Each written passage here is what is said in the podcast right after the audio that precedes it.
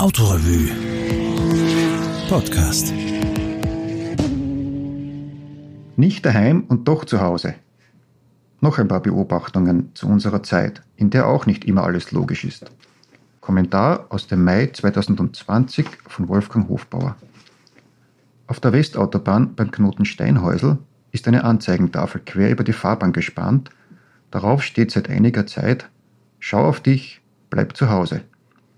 Abgesehen davon, dass mich die Asfinag, von der das ja wohl stammt, duzt und ich gar nicht recht weiß, womit ich diese Ehre verdient habe, stellt sich mir natürlich die Frage, wie ich in den Genuss dieser nützlichen Information kommen soll, wenn ich zu Hause bleibe. Ich muss ja fortfahren, um das zu lesen. Andererseits geht, wenn ich schon fortgefahren bin, der Sinn der Botschaft ins Leere, weil wie kann ich zu Hause bleiben, wenn ich nicht zu Hause bin?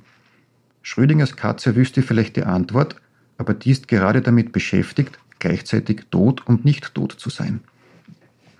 Eine Lösung wäre, dass die ASFINAG allen, die zu Hause sind, ein SMS mit dieser Nachricht schickt, damit die auch wirklich zu Hause bleiben. Aber dazu bräuchte sie unsere Telefonnummern und Namen. Sicher wollte deswegen die Regierung, dass ihre App verpflichtend wird. Ist ja schließlich für einen guten Zweck. Da wird aber jetzt leider nichts draus.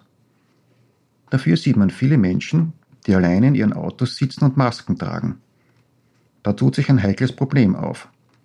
Mit so einer Maske atmet man ja schwerer. Es kommt also weniger Sauerstoff ins Gehirn, daher wird dieses wiederum in seiner Leistung eingeschränkt. Damit wäre es auch zu erklären, warum Menschen alleine in Autos sitzen und Masken tragen. Denn mit voller Denkleistung würden sie ja wissen, dass sie alleine im Auto niemanden anstecken können.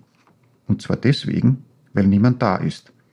Ob man aber, wenn man schon so beeinträchtigt ist, noch ein Auto lenken sollte? Ich bin da skeptisch.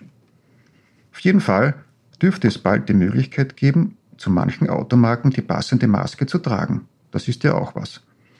Der chinesische Hersteller BYD hat angefangen, indem er die weltgrößte Maskenfabrik aus dem Boden gestampft hat. Jaguar Land Rover hat jüngst nachgezogen.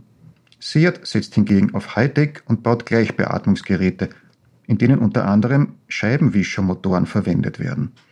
Sind ja einige frei geworden, nachdem jetzt einmal eine Zeit lang Ruhe von den Absatzrekordmeldungen einkehren dürfte.